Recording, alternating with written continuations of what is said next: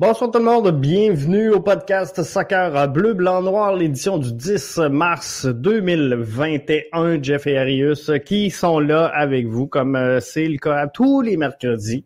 Alors bienvenue à tout le monde, bienvenue Arius, ça va bien? Ça va super Jeff, euh, bienvenue à tout le monde, euh, bienvenue, bonsoir aux auditeurs. On a euh, plein de sujets encore à parler euh, ce soir. On s'en parlait un petit peu tantôt euh, en, dehors des ondes. Le, CF Montréal qui, qui, prenait l'entraînement à l'extérieur aujourd'hui.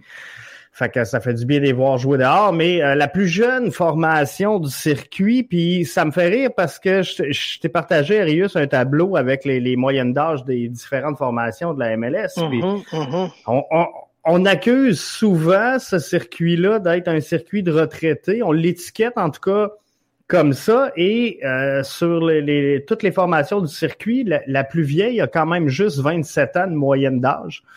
Fait que on, on, voit qu'une transformation qui se fait là vraiment intéressant euh, comme tableau. Euh, puis vraiment, on voit une transformation. Puis depuis quelques années, on, on voit les équipes de la MLS euh, rajeunir euh, leurs effectifs justement ben, dans le but de de continuer à développer cette ligue-là, de donner de la qualité, de, de la dynamique, un peu de dynamique aussi.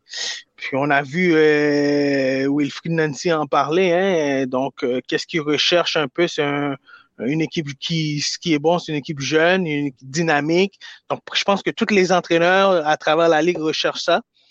Et puis, il y a des certaines équipes, on voit aussi que la moyenne d'âge est un petit peu plus haut parce qu'ils ont des joueurs un peu plus expérimentés, un peu plus euh, âgés, comme euh, Orlando, on voit qui a rajouté un pato, qui a rajouté, qui a un nani, euh, donc qui vient compléter un peu ces formations-là et dans le but de justement attirer un peu la visibilité au niveau des commandites puis au niveau de la publicité aussi de la ligue sur le terrain? Puis, puis avoir aussi une certaine, euh, comment je pourrais dire, un mix qui va être euh, intéressant entre l'expérience et la jeunesse. Puis c'est un peu ce qui pourrait jouer le tour hein, au, CF Montréal cette saison-ci, parce qu'à à, 22,6 de moyenne d'âge, euh, la, la troupe de Wilfred Nancy est la plus jeune du circuit Garber. Donc, est-ce que ça pourrait jouer des tours à euh, cette formation-là? Force est d'admettre que si je regarde le tableau, euh, les formations les plus jeunes sont les, les formations qui, en tout cas selon ce qu'on a prévu, allait finir dans les derniers échelons quand même du, du classement. Tu sais, euh, euh, New York Red Bull, sans dire les derniers échelons, mais New York Red Bull est la deuxième plus jeune formation. On, on les voit euh, pas nécessairement très très haut. Chicago, Vancouver, FC Dallas qui sont bas également. Et si je vais à l'opposé, je prends les plus vieilles formations du circuit. La plus mm-hmm. vieille, c'est le Crew de Columbus qui, mm-hmm. euh, pour certains, fait partie des, clubs favoris. Euh, les Timbers de Portland euh, sont là. Mm-hmm. les, les, les, Revs qui sont selon moi l'équipe Cendrillon cette saison en, mm-hmm. dans l'Est, mais oui. c'est ça, sont là. Seattle se, font partie des, des, plus vieux également et le Sanders se bat toujours pour une place quand même relativement intéressante au circuit donc euh, au classement. Donc Montréal euh, sont jeunes, sont jeunes, hein? Montréal, non seulement Montréal sont jeunes, mais on, voit aussi, c'est presque le même exemple de Vancouver euh, après le départ de Davies et puis certains joueurs clés à travers la formation. On a vu une reconstruction aussi. Donc, euh, est-ce qu'il y a plusieurs euh, est-ce que est-ce qu'il y a plusieurs équipes euh, est-ce que avec les nouvelles règles avec la pandémie et tout que, bon qui profitent de cette opportunité là de rajeunir leurs effectifs? Puis en rajeunissant leurs effectifs on s'entend aussi que la masse salariale elle, elle, elle diminue aussi définitivement. Et mais moi, je trouve que c'est bien parce que là, on, on démontre que aussi que bon, la MLS peut être une ligue de développement. Et puis, ben, on a souvent parlé du cas de Alfonso Davis qui arrive de la MLS. On a parlé des, des joueurs de FC Dallas aussi qui sont avec la, la Juventus. Donc, euh, c'est important aussi pour la MLS d'avoir euh, cette visibilité-là, ce côté-là euh, en Europe. Puis j'ai vu un article dernièrement, un GF Mourinho qui, qui en parlait justement, qui disait que quand il a l'opportunité, ben il prend la chance de regarder des matchs de la MLS, même a un, euh, le, le, le, décalage d'horaire est, de 6 heures de temps, mais quand il a la chance, ben, il prend la chance de regarder parce qu'il dit que présentement, il pense que c'est une ligue qui est en très, euh, très bonne position euh, et à se développer des bons joueurs. Je pense que oui. Eric nous dit aux États-Unis, la presse parle beaucoup du CFM comme étant un club qui peut causer des surprises. Et oubliez pas Toronto FC euh, également très fort ce club. On en parlait justement Arius de euh, Toronto FC ensemble avant d'entrer. Toronto qui, qui s'est quand même rajeuni un petit peu à euh, 25 pardon 25.1 euh, ans de, de, moyenne d'âge. C'est mhm. euh, un club qui euh, devra s'ajuster parce que là aussi un peu à l'image de CF Montréal doit vivre avec un changement d'entraîneur-chef. Donc, il y a mhm. toujours une période d'adaptation. Et il faudra également régler là, la position en, en attaque euh, on parle souvent de compétition, c'est important d'avoir de la compétition au sein d'un club, d'avoir une saine compétition. Et j'ai l'impression, en tout cas vu de l'extérieur, que euh, Akinola et euh, Altidor, je ne sais pas si ça va le faire. On sait que normalement, Toronto, c'est sûr que là, ça pourrait changer, mais a évolué dans un 4-2-3-1. Euh, est-ce que Altidor va accepter de jouer les seconds rôles. Je ne sais pas. Est-ce qu'on va jouer un 4-4-2 diamant pour laisser de la place et à Kinola et à Altidor? Faudra mettre tout ça en place du, côté de Toronto et, voir également la santé euh, physique de euh, parce que euh, il y a eu beaucoup d'absence dans son cas la saison dernière non seulement la saison dernière, dans les dernières années, il a, été blessé quand même assez souvent. puis on voit que c'est un joueur euh, qui fait beaucoup parler de lui aussi en dehors du terrain. Euh, euh, il a été très impliqué dans le Black Lives Matter, oui, dans la négociation de la convention collective, il a fait mm-hmm, beaucoup de, mm-hmm. de, discussions. Donc, c'est... Donc, c'est une personnalité, il prend beaucoup de place. c'est ça, exactement. Est-ce que maintenant, avec le départ de l'entraîneur, je pense qu'il avait une bonne relation avec son entraîneur? Et puis avec le nouveau entraîneur qui va arriver, est-ce qu'il va avoir la même, la même, le même droit ou le même leadership qu'il a, qu'il avait dans le, dans le, dans le vestiaire? Euh, je suppose que oui, quand même. Il a quand même, il a fait quand même son nom, un grand joueur international au niveau. Donc là, c'est, le club doit prendre une position par rapport à Altidor. Est-ce qu'ils veulent continuer à travailler avec Altidor? Ou est-ce qu'ils veulent donner la place au nouveau jeune qui a très bien performé dans l'absence de Altidor, on a vu l'an dernier.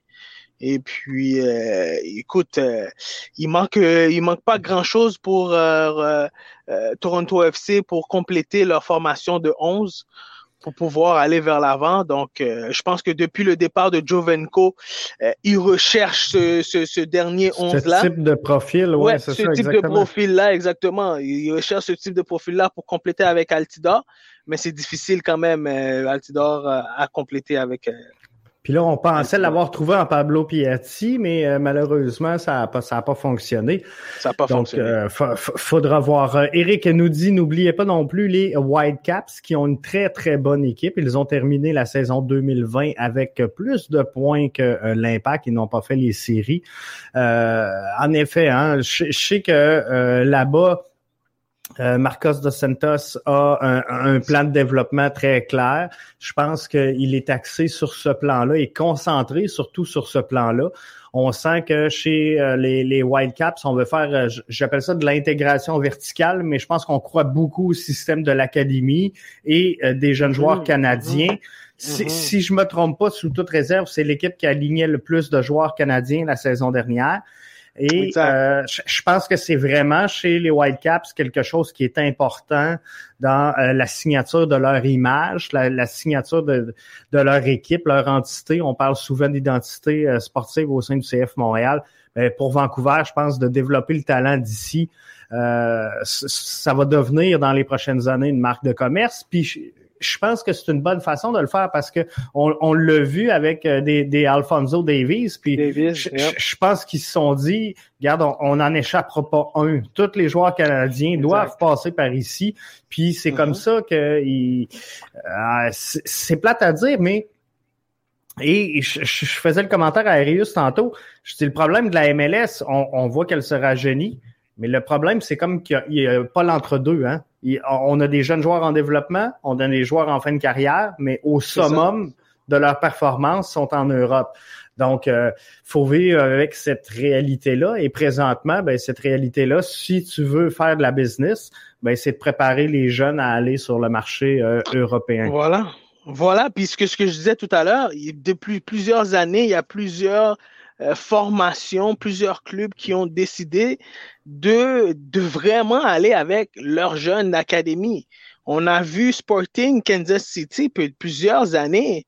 C'est des jeunes qui viennent de l'académie. Et puis, bon, c'est une équipe qui a fini euh, l'an dernier premier dans l'Ouest. Euh, donc, euh, donc, on voit, c'est beaucoup de, de, de, de, de formation. Donc, euh, ça a pris du temps, mais maintenant, c'est un club que pour plusieurs années peut être compétitif.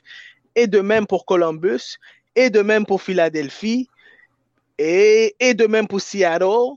Ça, c'est des clubs qui ont beaucoup, beaucoup, beaucoup, beaucoup misé sur leurs jeunes de leur académie pendant des années et qu'aujourd'hui, on voit euh, les, les, les, les résultats. Les, résultats, on voit les résultats qui sont clairs.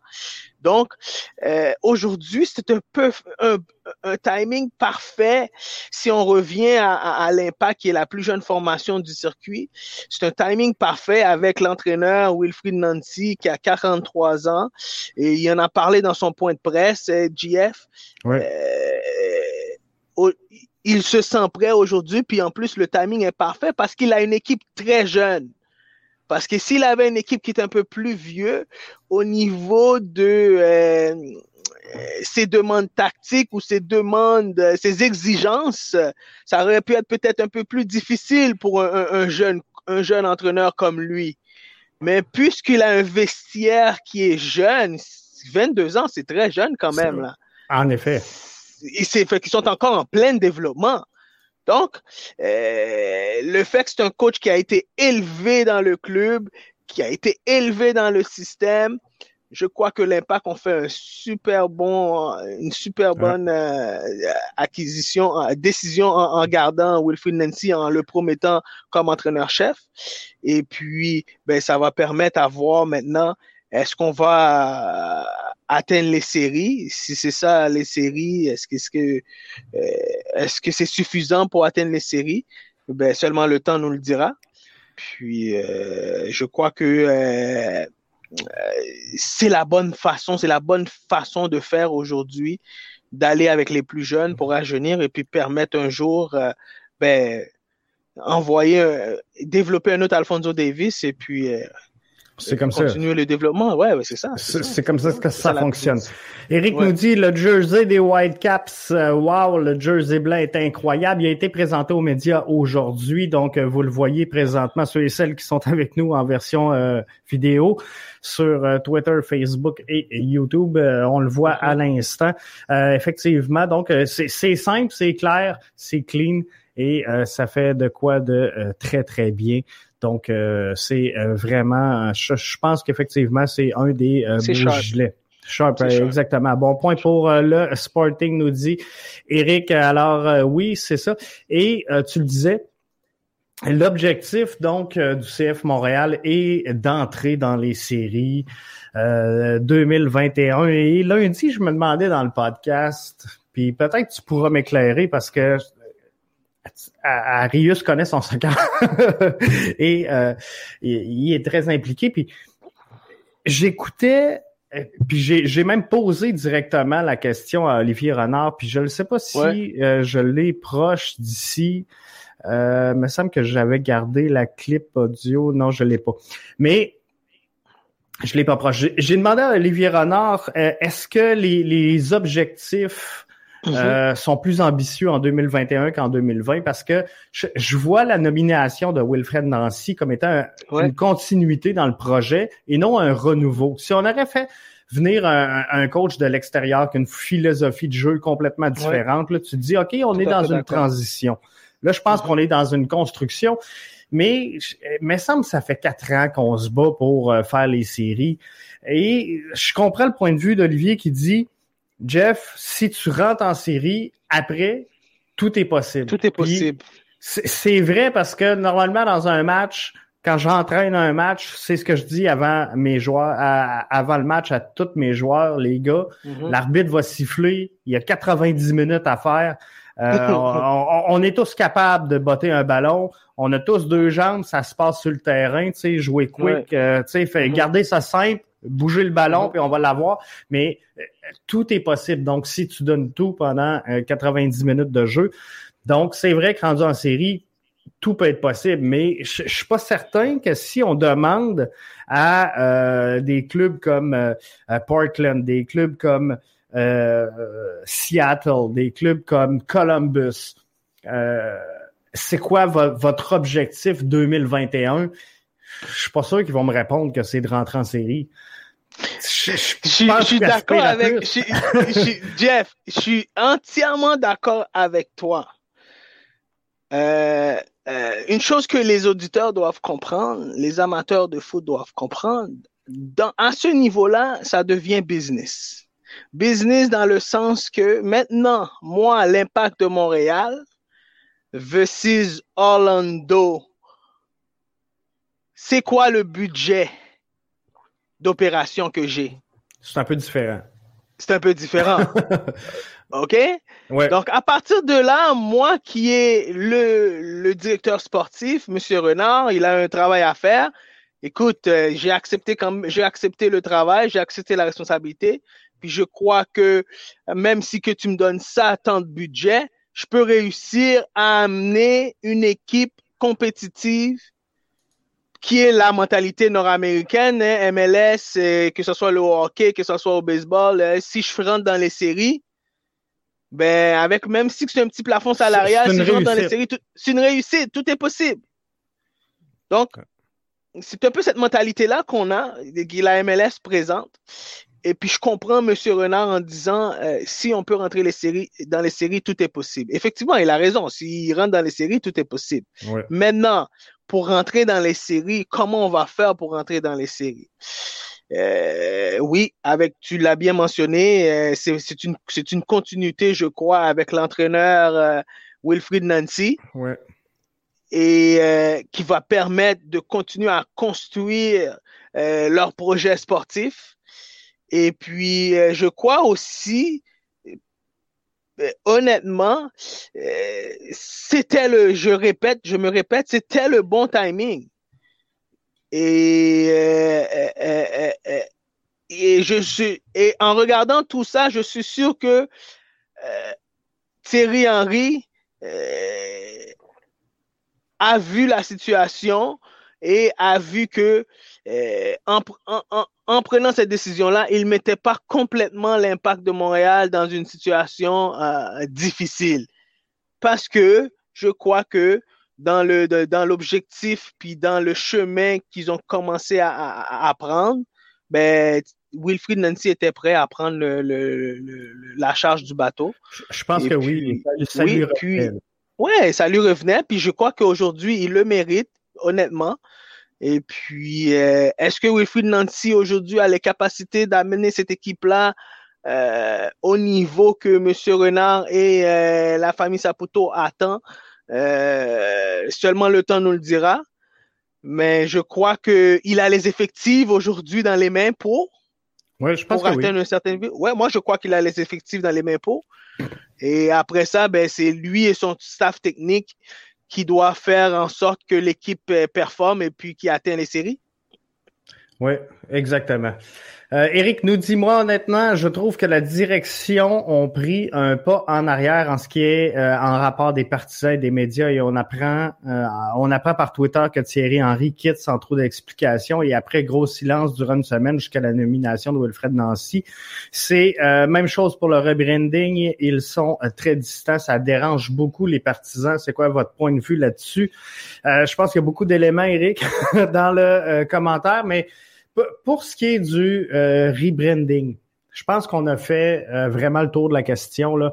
Et euh, qu'on le veuille ou non, je, je, pense pas qu'il y ait de pas en arrière possible. Puis je sais qu'il y a des groupes, puis je sais qu'il y en a qui mettent de la pression, puis je sais qu'il y en a qui aimeraient qu'on revienne.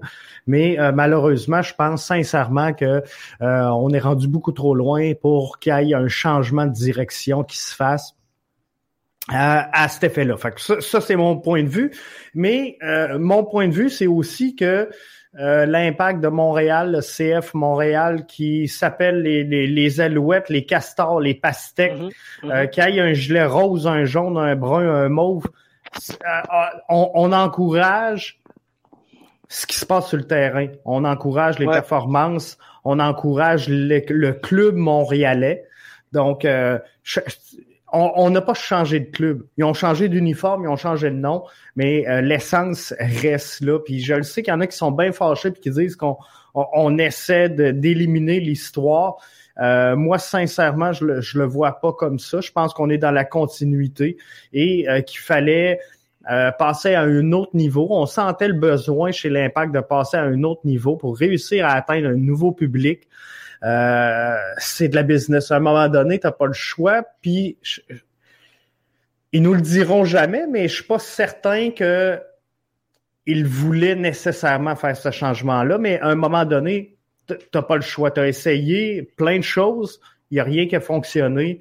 Donc, à un moment donné, il faut que tu rebrasses les cartes parce que si tu essayes toujours la même chose, tu vas toujours avoir les mêmes résultats. C'est ça, c'est ça, exactement. Puis moi, je suis d'accord avec toi, Jeff, là-dessus. Et puis moi, je crois que énormément, euh, euh, je pense que les gens qui ont qui ont été mis en place pour faire ce rebranding là euh, ont fait le travail qu'ils avaient à faire. Après, il y a toujours des gens qui, qui sont propriétaires de ce club-là. Hein? Donc, ces gens-là, c'est eux, je pense qu'ils avaient les derniers mots aussi à dire. Et puis, donc, si eux, ils ont été d'accord avec tout cette, ce processus de changement-là, je pense qu'ils ont, ils ont un objectif derrière tout ça. Puis, euh, est-ce qu'ils ont été clairs avec nous ou pas? Ben, le temps encore nous le dira. le temps encore nous le dira.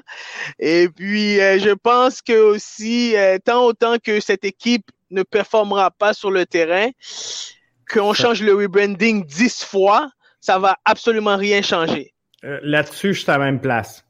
Et puis, il faut absolument commencer à comprendre que euh, on a besoin d'une équipe de soccer sur le terrain, puis qui doit performer et puis qui doit continuer à développer des joueurs de foot. Exactement. Ma question, c'est euh, la direction est très loin des partisans et des médias. Là-dessus, j'allais y arriver, Eric. Est-ce que la direction est loin des partisans? Je, je vais commencer par ce segment-là. Je pense qu'on écoute beaucoup plus que euh, ce qu'on semble voir parce que euh, les gens n'étaient pas contents du rebranding. Les gens l'ont fait savoir, l'ont fait connaître. Euh, je pense qu'ils ont essayé de réajuster le tir avec la grosse vidéo sur le lancement du maillot. parce que là, ce qui trouvait écho ou ce qui avait beaucoup de bruit, c'est on renie l'histoire, on renie ce qui s'est passé, on a réuni dans la vidéo là euh, tous les grands joueurs de l'Impact, les grandes personnalités qui sont passées par l'Impact. On a vu les trophées qu'ils ont gagnés dans le passé. On a vu les anciens maillots. Et, et je suis pas certain que c'était ça la stratégie de départ du CF Montréal. Donc, je pense qu'ils ont ajusté. Je pense qu'ils écoutent énormément.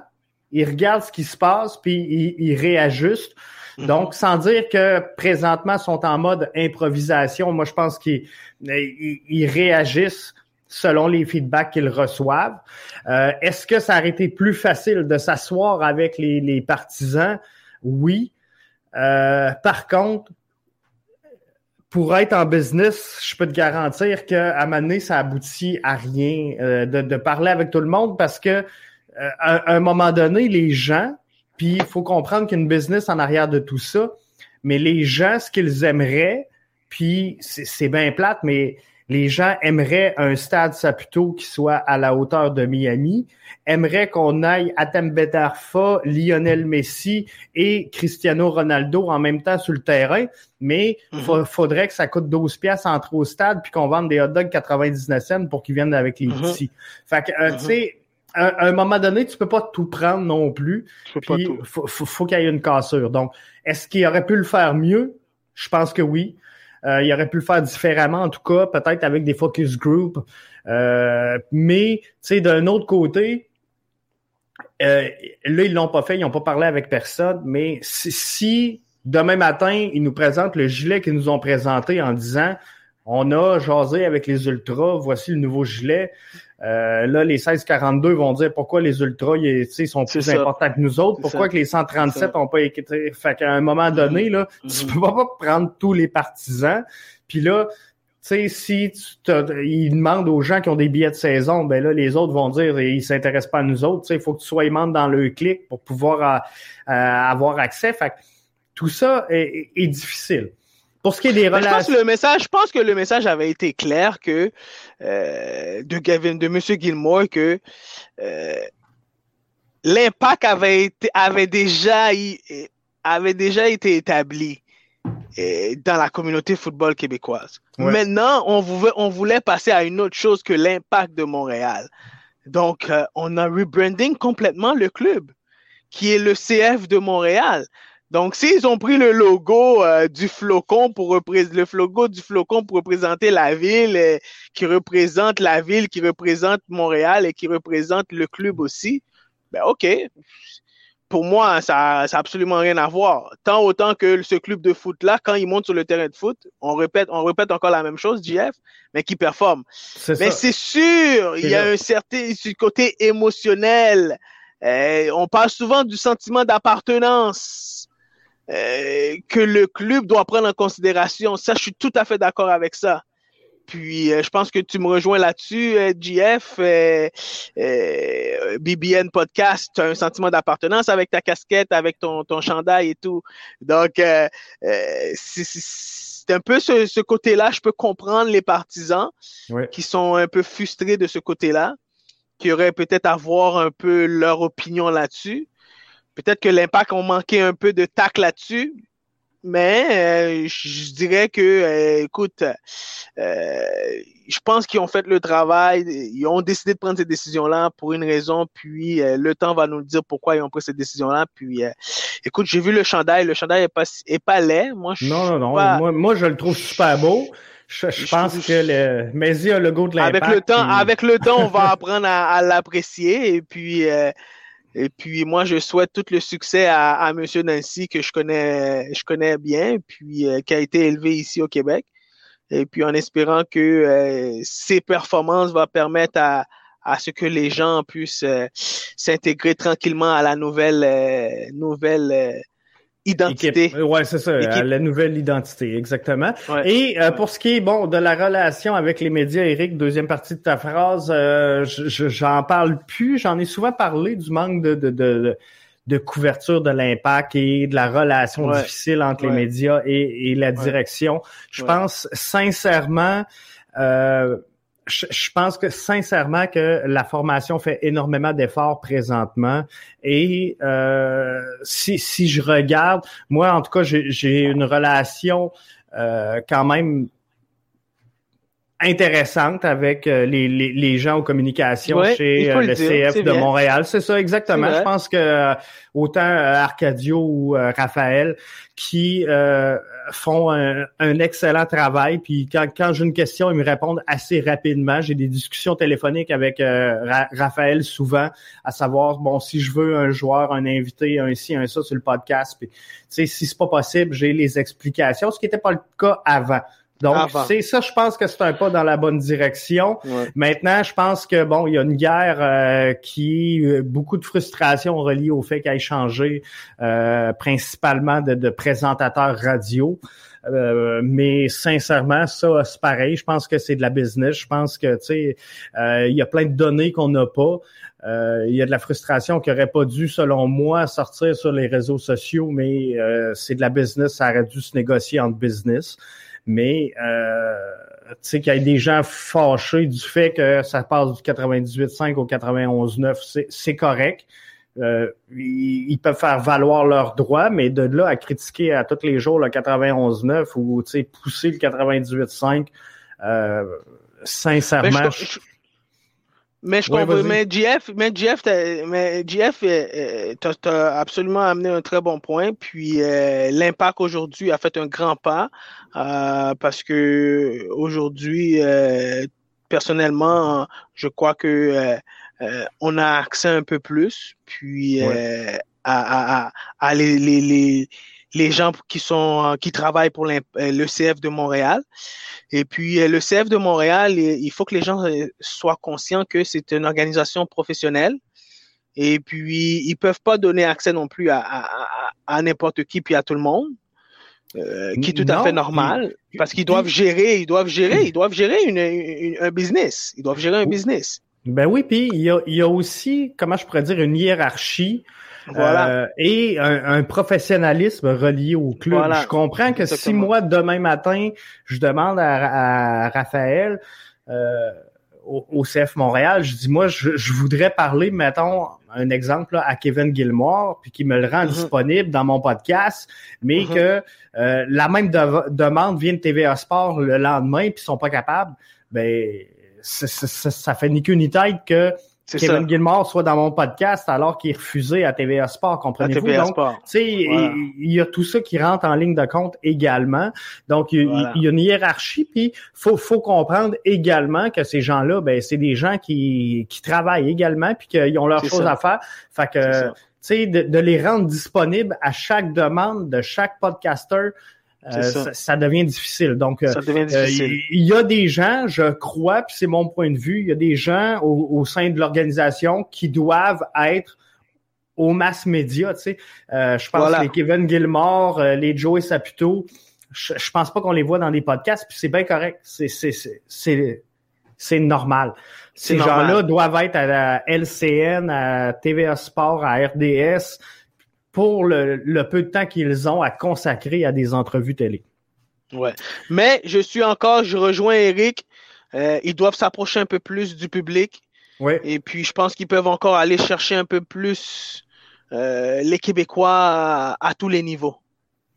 C'est ça. Et, là, le défi, ça va être de convaincre ce qu'on appelle les Eurosnobs. Donc, les gens qui suivent le foot, mais qui veulent rien savoir de euh, du CF Montréal et, et je suis pas certain que c'est relié au CF Montréal, mais peut-être à la MLS. Je pense que les, les, les, gens plus âgés ont, ont, goûté au soccer européen. Ceux qui sont intéressés au soccer en premier, c'était avant l'impact, donc on goûté au l'impact, ouais. Mais, puis tu sais des fois là, très bon point, très bon point. Je, vais être franc euh, avec vous. Si euh, vous avez le choix entre écouter le, le Barça euh, le match d'aujourd'hui ou un euh, Portland, euh, Houston, Cincinnati, ben je pense que le choix, le choix est pas Le choix est clair, hein? non, c'est ça. Moi, moi je, vais, je vais prendre Messi Mbappé.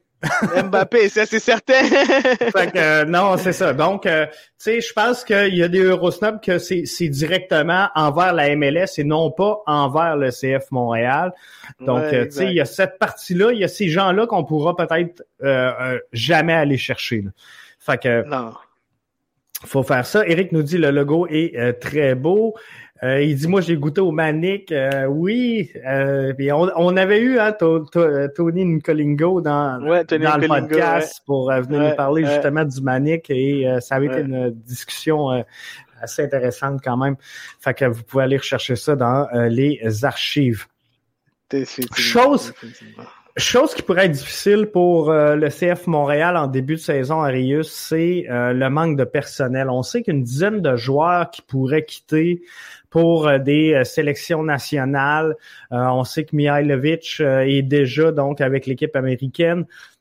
Équipe Canada vient de confirmer aujourd'hui quatre joueurs du club avec mhm, mhm, sa formation U23 dirigée par de Sentis. Donc, euh, ça aussi, ça pourrait, ça pourrait faire mal un peu au CF Montréal dans les premiers matchs de la saison. Ouais, écoute, euh, ça pourrait définitivement faire mal à l'équipe dans le but de euh, le fait qu'il va manquer un peu de profondeur. Donc, on voit quatre joueurs qui partent pour le tournoi de qualification euh, au Guadalajara au Mexique. donc, tu disais Decentis, mais c'est l'entraîneur Biello. Mauro Biello. Hein. Mao Biello et Di Tullio. Non, non, ça va, ça va, ça va. Et Mao Biello et Di Tullio, euh, donc, euh, on voit six Québécois qui sont accompagnés de l'équipe U23, donc qui partent pour le tournoi de la qualification pour les Jeux Olympiques, et, fait, effectivement, euh, qui est super intéressant pour la représentation.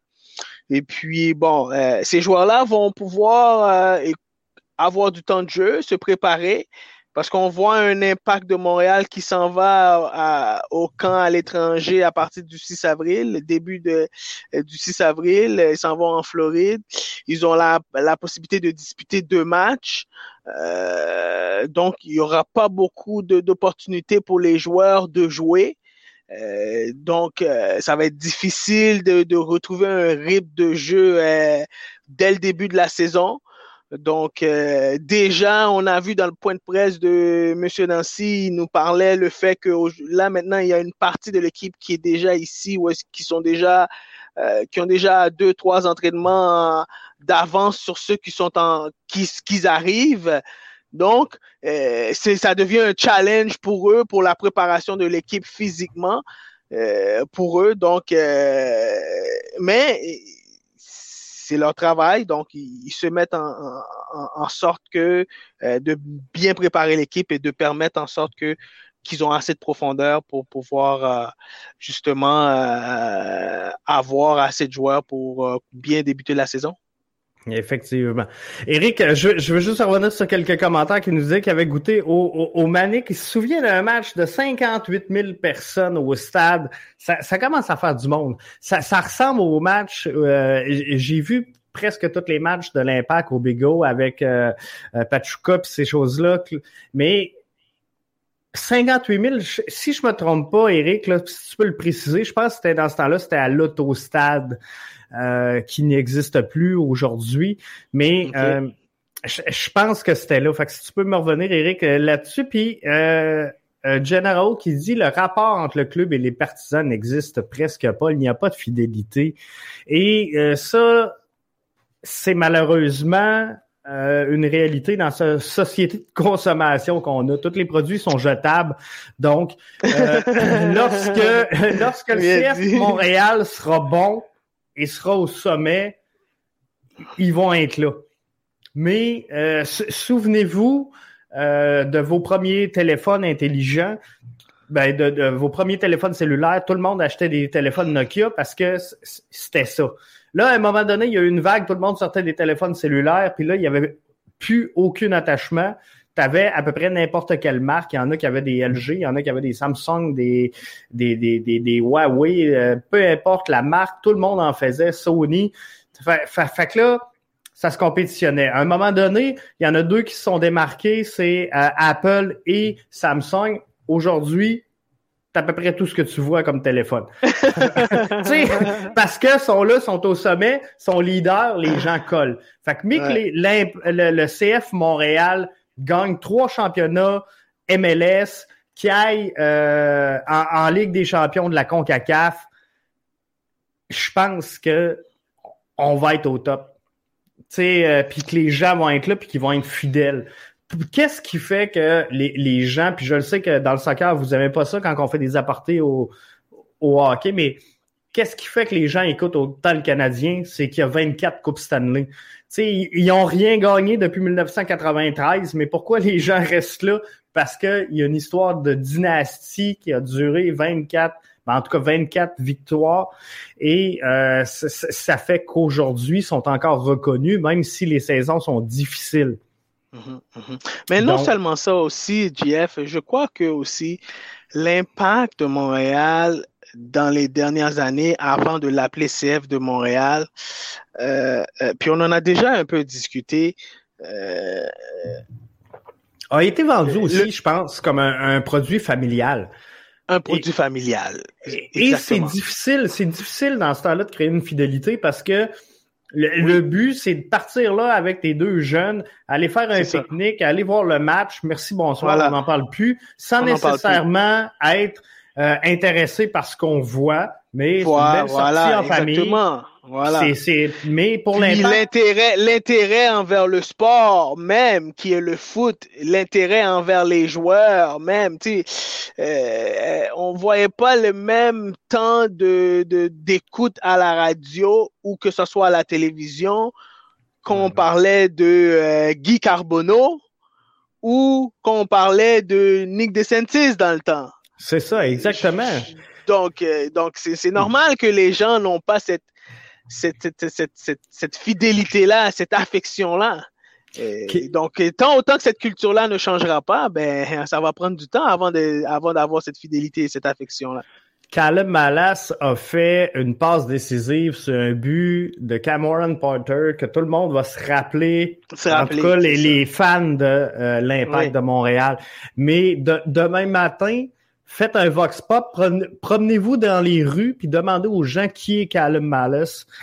Euh, ils n'ont aucune idée. ils n'ont aucune idée. Il y a personne C'est ça, exactement. Les vrais fans de soccer qui suivent l'impact, mais pendant quelques années, selon moi, on s'est pas adressé à eux. Je pense que c'est ça qu'on veut faire du côté du CF Montréal. Je pense que c'est de se ramener vers ceux-là. Ramener vers ceux-là. Avec qui qu'on peut jaser soccer. C'est pas pour rien que euh, l'impact se met à faire des, des, vidéos, se met à, à faire des mm-hmm. podcasts de soccer, mm-hmm. puis faire découvrir. Mm-hmm. Pourquoi? Parce qu'on veut fidéliser justement, justement, ce fan naturel de soccer parce que présentement, ça n'a pas été le cas parce qu'on s'adressait au dollar loisir. Ce qu'on voulait, c'était de vendre quatre billets au lieu d'un. Donc, au lieu d'aller chercher le fan qui va parler du club, on a fait le pari de dire, regarde, nous autres, on va prendre le fan avec sa femme, ses deux enfants, on va vendre quatre billets, des hot dogs à côté, on va être mhm. correct. Mais ça, on peut pas avoir une identité quand une mauvaise stratégie. Puis on peut pas avoir une identité aussi. Puis on parlait de performance, tu parlais de performance sur le terrain. Quand tu as, euh, dans les dix dernières années, tu as huit entraîneurs. Euh, et quel joueur qu'on peut parler dans, on parle dans, de la MLS, à part Patrice Bernier, qui vient, qui a été élevé ici, c'est un Québécois, mais quel autre joueur qu'on peut dire que, qui, qui a vraiment été élevé, puis que tout le monde, les Québécois, connaît. Euh, il y a Didier Drogba qui est venu puis qui nous a qui nous a réunis ou rassemblés oh, pendant vraiment. Euh, Donc, juste le feeling de Didier Drogba, on n'en a pas eu d'autres feelings comme ça. Non. Donc, dans les dix dernières années de, de, de, de, de MLS. Donc, on, euh, aurait pu l'avoir si Thierry Henry aurait été sur le terrain plutôt qu'en arrière du banc. c'est ça, exactement. Été l'autre moyen. Eric qui euh, nous dit en 81, dans le la désormais euh, défunte NASL, le Manic voulait entrer dans l'histoire. C'était au, stade olympique. Ouais, c'est ça, dans une rare apparition en série. La franchise naissante emballerait 58 542 personnes dans le stade en 81. C'est un record canadien pour la plus grande foule à un match de soccer, dépassant les Jeux olympiques de Montréal. Donc, c'était fou, mais je, c'est de ça que Tony te parlait exactement. C'est ça exactement, mais, j'avais l'impression que c'était dans l'autostade, mais je pense qu'ils jouaient leur saison régulière ou en tout cas leur match euh, du, côté de l'autostade qui était une piste d'accélération, je pense au départ, ou c'est pour d'où le nom autostade. Mais euh, c'est pas c'est pas une époque que je suivais encore. fait que euh, je, l'ai manqué celle-là, mais merci Eric pour la précision. Donc on le disait les quatre joueurs. Les quatre joueurs U23 qui euh, vont euh, quitter, euh, ça, c'est une bonne, ben, bonne nouvelle pour ces quatre jeunes-là. c'est quand même assez surprenant parce qu'on s'attendait à ce qu'il y en un petit peu plus ou en tout cas qu'il ait pas nécessairement plus au sein de l'impact, mais il y a des joueurs qui ont été laissés de côté que on s'attendait peut-être de voir euh, avec cette euh, cette formation là puis euh, j'ai perdu là je cherchais tantôt je vais essayer de retrouver ce, que je cherchais. Mais il y a des joueurs donc qui seront laissés de côté qu'on pensait avoir. Puis c'est peut-être moi qui ai regardé vite tantôt. Mais si je me trompe pas, c'est Tristan Damour. Quelques surprises dans le line-up olympique. OK. goalkeeper, No Sinclair. Euh, défense, Godino est une surprise. Sans Mohamed Farsi. Fait que je pense que tout le monde s'attendait à ce que Mohamed Farsi soit euh, là. Euh, surprise. parce qu'il a joué dans la CPA puis il a gagné joueur de U21 de l'année, ouais. C'est ça. Chouanière et euh, Chaume qui sont absents également. Chouanière, ben, je pense qu'il était blessé plus souvent qu'autrement. Donc, il euh, faudra voir. Et euh, déception donc pour euh, Chaume. Mais euh, effectivement, il ne fait pas partie de ce line-up-là. Puis tout le monde pensait le voir là. Mais quoi qu'il en soit, ça va affaiblir un peu l'impact, on le disait, dans le CF Montréal dans les premiers matchs. Et le premier match, ben, c'est contre l'ennemi juré. C'est le duel, le, le derby notre derby canadien, nous autres, c'est ça. C'est, pour euh, revenir euh, pour l'équipe U23, tu parlais de euh, comme surprise, tu disais farci, c'est ça, mais on, regarde très bien dans la liste, il y a seulement deux joueurs de la CPL qui a été appelé. C'est ça. Donc la plupart des autres joueurs viennent de l'Europe ou de la MLS. C'est ça, parce que goalkeeper, j'ai ouais. Pantémis, donc qui est là pour l'impact. En, défense, on a euh, Bassong Brodillard. Je pense que c'était c'était euh, c'était sûr que ça allait donner comme ça. Euh, Et puis en attaque, on a Balou Tabla. Exactement. Donc ça, c'est les, les, les, quatre joueurs qui vont représenter cette, cette formation-là et ça, ça devrait être bien. Super, super bien. Puis je pense qu'ils ont une belle équipe euh, jeune et puis euh, expérimentée qui ont beaucoup d'expérience aussi euh, au niveau professionnel. Donc, espérons que le Canada va pouvoir se qualifier. Puis bonne chance à Mauro Biello et, et Jason Ditulio. Oui. Premier, match. premier match contre Toronto. Un match présenté en après-midi, mettez ça à votre calendrier. Ça va se passer sur le coup de deux heures. Mm-hmm. Donc, 14 euh, heures. Et euh, ça va être intéressant quand même de regarder ça. je pense qu'on est dû, on a, euh, on a tous hâte d'avoir un match de, de, soccer. On a toujours hâte à ce que ça recommence. Ça fait longtemps qu'on l'attend et ça s'en vient. Puis en plus, ben, ça va être contre Toronto. Donc, ça va être merveilleux à suivre. Quelle belle façon, euh, GF, tu l'as bien dit, comme Toronto, quelle belle façon de débuter de la saison euh, contre nos rivales, euh, notre rival, nos rivales, nos rivaux, veut dire. et puis Toronto, ben, on voit c'est une équipe qui, qui année après année est très compétitive. Et puis bon, cette année, l'Impact va débuter la saison le 17 avril à 2 heures contre Toronto. 34 matchs cette saison. Donc une saison qui s'annonce euh, euh, avec beaucoup de, de, de challenges pour le CF de Montréal. Euh, nouveau entraîneur, euh, nouvelle philosophie. Euh, on reste quand même dans les mêmes optiques de jeu, mais le style de jeu va changer. Conviction, hein, les convictions vont être différentes un peu. veut, veut pas, il reste à ce que Wilfried Nancy a sa personnalité, à sa, et bon, ben, Thierry Henry avait installé euh, une façon de jouer.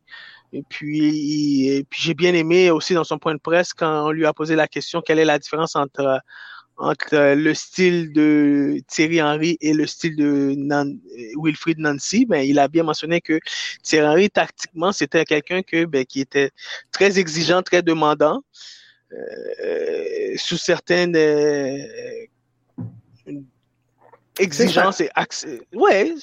Puis c'est un gars qui a un QI soccer très élevé. Fait que voilà, exactement. Ce que j'ai compris, c'est qu'il y avait de la misère à comprendre qu'un joueur comprenne pas ce que lui comprend.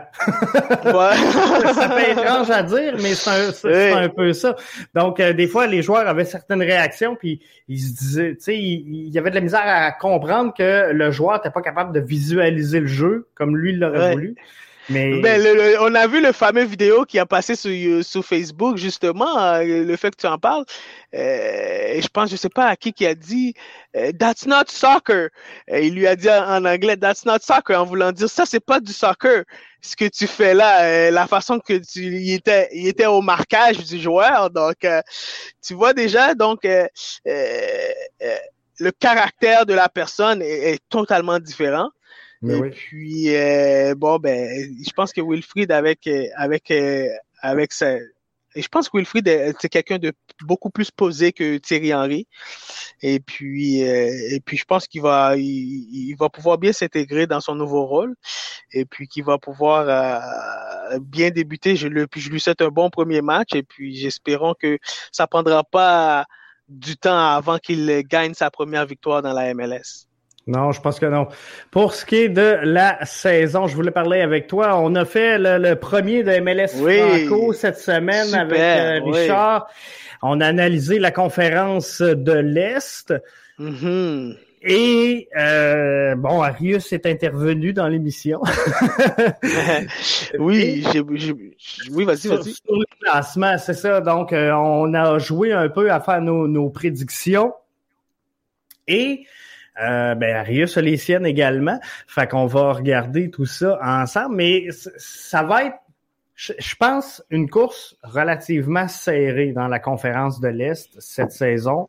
Euh, il y a peut-être deux, trois équipes, deux, trois formations qui vont se démarquer et mm-hmm. être en tête du, du, classement. Mais pour le reste, j'entrevois quand même quelque chose de assez serré.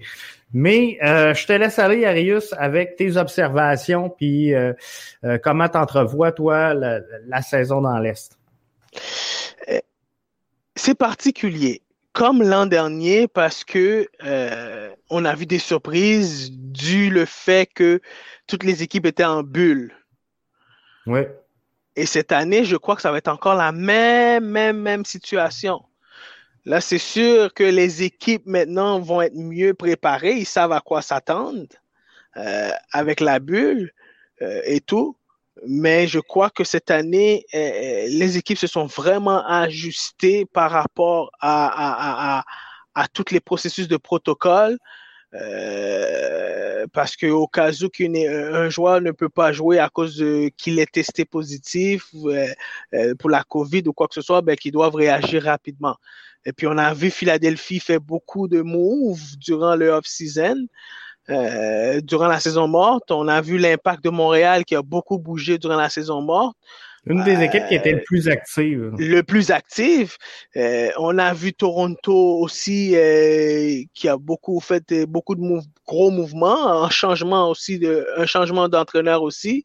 Donc Columbus qui s'est qu'on pensait qu'après une, une année qu'ils ont gagné la Champions, tu dis, OK, ben, il y a des équipes, souvent, bon, ben, ils essaient une année, ils la gagnent, et après, l'année après, bon, ils décident de reconstruire. Mais non, Columbus a décidé encore qu'ils allaient encore euh, pour une autre année euh, essayer d'aller chercher oui viser les sommets donc je trouve que ça, la ligue devient vraiment intéressant et puis que maintenant il y a des équipes qui veulent établir de certaines dynasties comme Seattle, euh, Seattle qui veut établir une certaine dynastie. Euh, comme Atlanta, dès le début de la, de la jeune, euh, jeune saison, veulent établir. Puis Orlando aussi, en faisant des mouvements, en amenant Pato. Donc, ça devient très intéressant. Dans l'Est, moi, personnellement, GF, je vois Philadelphie encore dans les top 3. Oui. Columbus. Oui. Et euh, j'avais mentionné Miami, mais je crois que Orlando avec Pato, euh, on va on va avoir une, une renaissance. C'est une belle ajout. C'est une belle, ajout, Pato, pour euh, cette, cette formation-là qui a perdu Dom Dwyer. Et il y avait besoin d'un joueur comme ça. Très bon à l'entour du filet, techniquement qui a une, technique très élevée, qui a joué pour le AC Milan, donc on sait c'est pas n'importe quel club, donc. Non, c'est ça. Et euh, on devrait avoir Columbus qui euh, va jouer donc dans les sommets. Et pour en venir à ce que tu disais, j'entrevoyais la même chose. Après la, la, saison dernière où ils ont été sacrés champions, je me suis dit que ça y est, Columbus est en fin de cycle. Donc, euh, on, on, va repartir avec des jeunes mm-hmm. joueurs, on va rebâtir parce que Columbus mm-hmm. est, est, encore une fois cette année la formation la plus âgée du circuit. Elle l'était euh, la saison dernière. Et euh, donc, je me suis dit, bon, ils ont gagné, on va aller en fin de cycle et on va rebâtir avec des jeunes, mais visiblement, je pense qu'ils ont été chercher là, ce qui leur manquait pour dire, OK, on va essayer de se maintenir à notre niveau et, et de rentrer là. Ouais. Un qui risque de trouver la saison longue, et je trouve ça dommage, c'est euh, Brenner du côté de Cincinnati. Je pense qu'il y a énormément d'attentes autour de, de, Brenner. Euh, je pense qu'il y a plusieurs euh, fans qui sont excités à l'avenue de Brenner dans le circuit de la MLS, mais il n'est pas arrivé dans la meilleure des formations et un peu à l'image de, de, de, Drogba à Montréal, pourrait naviguer avec un club là, qui, qui est en train de se construire qui est en train de se construire, mais encore une fois, euh, le ballon est rond pour tout le monde. J'utilise toujours ce thème-là. Euh, mais, mais euh, si on fait ce qu'il y a, ce qu'il y a qu'est-ce qu'on doit faire en sorte pour mettre alentour de Brenner pour qu'il performe. Je pense que c'est une équipe qui peut se prendre, euh, puis qui peut se faufiler à faire les séries. Cincinnati peut se prendre, peut faire les séries avec un Brenner euh, qui connaît bien le milieu, puis euh, qu'il a un buzz alentour de tout ça, et puis qui, veut faire parler de lui. Puis je pense qu'il n'a pas l'intention non plus de rester longtemps dans la MLS. Puis il veut utiliser la MLS comme euh, comme plateforme pour pouvoir aller se rendre, pour pouvoir se faire transférer en Europe. Donc, je pense, que, c'est une belle opportunité pour lui de performer et puis de, de, que Cincinnati puisse avoir le peut-être le transfert le plus euh, de la MLS. Ouais, c'est ça, lucratif de l'histoire, euh, ça, ça, ça, pourrait être le cas. Et euh, euh, sinon, là, je, je, veux juste revenir tantôt, mais il semble que j'avais le commentaire de Eric qui nous parlait de Montréal, justement, qui du côté des États-Unis était très bien classé. Aux États-Unis, donc la, la, presse dit que CFL pourrait être une équipe surprise. Donc, je l'espère moi aussi je pense que il y a beaucoup de euh, de qualités individuelles. Il va falloir transformer ça euh, en collectif. Donc, euh, si Wilfred Nancy réussit à trouver le lien, je pense que ça va faire quelque chose de très, très, très intéressant. Et moi, ben, en tout cas, ma surprise dans l'Est, je pense que ça va être le, Revolution de la Nouvelle-Angleterre. on avait vu des belles choses avec Bou Buxa, euh, la saison dernière. Et mhm, euh, je pense mhm. qu'on va continuer dans ce veine-là. Du mhm. côté des Revs, donc je m'attends à de quoi de euh, très bien pour eux autres. Inter, Miami aussi peut causer une surprise puisqu'ils vont être à la maison. Hein, ils peuvent causer une surprise. ils, ont, l'équipe pour le faire là, avec des Matuidi. Ouais, ils ont l'équipe pour le faire. L'année dernière, ils ont fait les séries euh, par la porte en arrière, un peu comme l'Impact. Mais euh, cette année, je pense que c'est une équipe qui va être encore mieux préparée comme toutes les autres équipes. Puis, euh, effectivement, je suis d'accord avec Eric. L'Impact peut, peut, causer une surprise avec l'ajout de Mihajovic, avec l'ajout de Amdi, avec l'ajout du, du Norvégien. Donc, ça, c'est des, ouais, Jensen. c'est des éléments, c'est des éléments très importants qui pourrait faire euh, une grande différence euh, s'il y a une cohésion puis une chimie d'équipe qui, c'est ça. ça, ça, va être le défi. C'est ça, qu'il faut que Wilfred Nancy réussisse à, impliquer rapidement. Puis ça va être difficile parce que je pense que ça va être long avant qu'il y ait tout le groupe au complet, avec les euh, justement les joueurs en quarantaine qui sont pas tous arrivés, les transferts qui vont se faire du côté des mm-hmm. États-Unis, les joueurs qui vont quitter, qui vont revenir. Bref, ça ça sera pas facile en début de saison, mais j'ai confiance qu'on s'en va dans euh, la bonne direction. Super. En, en terminarius, Barça et Juve absents du quart de finale pour la première fois depuis 2005. Cristiano Ronaldo, Lionel Messi ne seront pas du quart de finale. Euh, sont finis, sont finis. Amenez-les en MLS. on veut vendre des billets, amenez-les en MLS, on veut vendre des billets. ni Ronaldo ni Messi se qualifient pour les quarts de finale. Qui l'aurait cru? Tu sais, dans les dernières 15 éditions, euh, combinées ensemble, les deux l'ont gagné neuf fois. C'est fou, hein? C'est incroyable. Euh, qu'est-ce qui est euh, toute la, publicité euh, alentour de ces deux joueurs-là pour la Champions League. effectivement, c'est des joueurs qui, s'en viennent en fin de carrière, mais non seulement, moi c'est ça que j'aime avec avec le foot. On finit par démontrer aussi que oui, c'est vrai, Messi, Ronaldo, c'est des joueurs extraordinaires mais il, reste ce que s'ils sont pas bien entourés, ça va être difficile. Ouais. Surtout en vieillissant. Ça va être très difficile. Ben oui, surtout en vieillissant. Puis regarde le Barça aujourd'hui.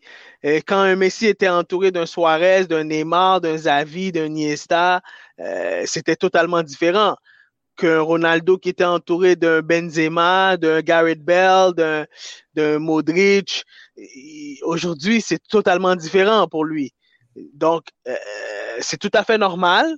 Puis ça me surprend pas aujourd'hui de voir euh, que la fin arrive et puis qui c'est tout à fait normal. Puis euh, qui est la réalité de toute les, de, de, de, de toute l'humanité. non, c'est ça, exactement. Puis, puis, puis le, Barça, le Barça, selon moi, l'ont pas perdu aujourd'hui. Ils l'ont perdu vraiment euh, sur le, le match le aller. Match. Ouais, c'est ça, ils l'ont perdu sur le match aller parce que aujourd'hui, ils ont quand même pas mal fait. J'ai vu le beau but de Lionel Messi, quand même une excellente frappe, encore une fois. Qui nous a encore démontré euh, une autre fois son beau talent. Oui, vraiment. Il a manqué le penalty, par exemple. Oui, manqué pénalité. Nevas, Nevas a eu un très bon match aujourd'hui. Ouais. Euh, puis on a vu, euh, ben, écoute, un, Mbappé très jeune, Messi, Mbappé 21 ans, Messi a 34 ans. Donc, euh, on voit la différence. Mbappé a, gagné ce duel-là au dernier match. Là. au dernier match, il a gagné. C'est là que tout s'est joué. Fait que je pense mieux que c'était entouré aussi. trop tard, je mais pense que Paris Saint-Germain est mieux, est mieux. Ouais, c'est ça. Est une meilleure équipe en général. Plus, plus profond. Là-bas. Plus profond, ouais. Et euh, le Barça avait quand même fait cette remontada-là en 2017, euh, que mhm. euh, il laissait mhm. croire qu'aujourd'hui ça aurait pu arriver, mais euh, je, je, pense que c'était c'était trop là. Euh, difficile, difficile. Trop difficile aujourd'hui. Trop difficile, trop difficile. Mais écoute. Je pense qu'on voit euh, un Bayern Munich en pleine force. Euh, on voit des Alfonso Davis, puis ça c'est le fun pour le football de voir des jeunes euh, en pleine leur capacité. Puis c'est un nouveau football rapide, vif, technique. Euh, donc, euh, c'est super pour le sport, puis euh, c'est super pour le développement de notre sport. Exactement. Je pense que c'est ce qu'il faut justement à notre soccer pour qu'il demeure en santé. En santé. Merci d'avoir été là. Exceptionnel. On se retrouve mercredi prochain pour un autre podcast avec super. Arius. Bye bye, Arius. Eh, merci Jeff, puis espérons que tous les auditeurs ont bien apprécié, puis ne vous gênez pas de nous poser des questions. Exactement, merci. bye bye. Salut, bye bye. Bonne soirée à tous. Bonne soirée.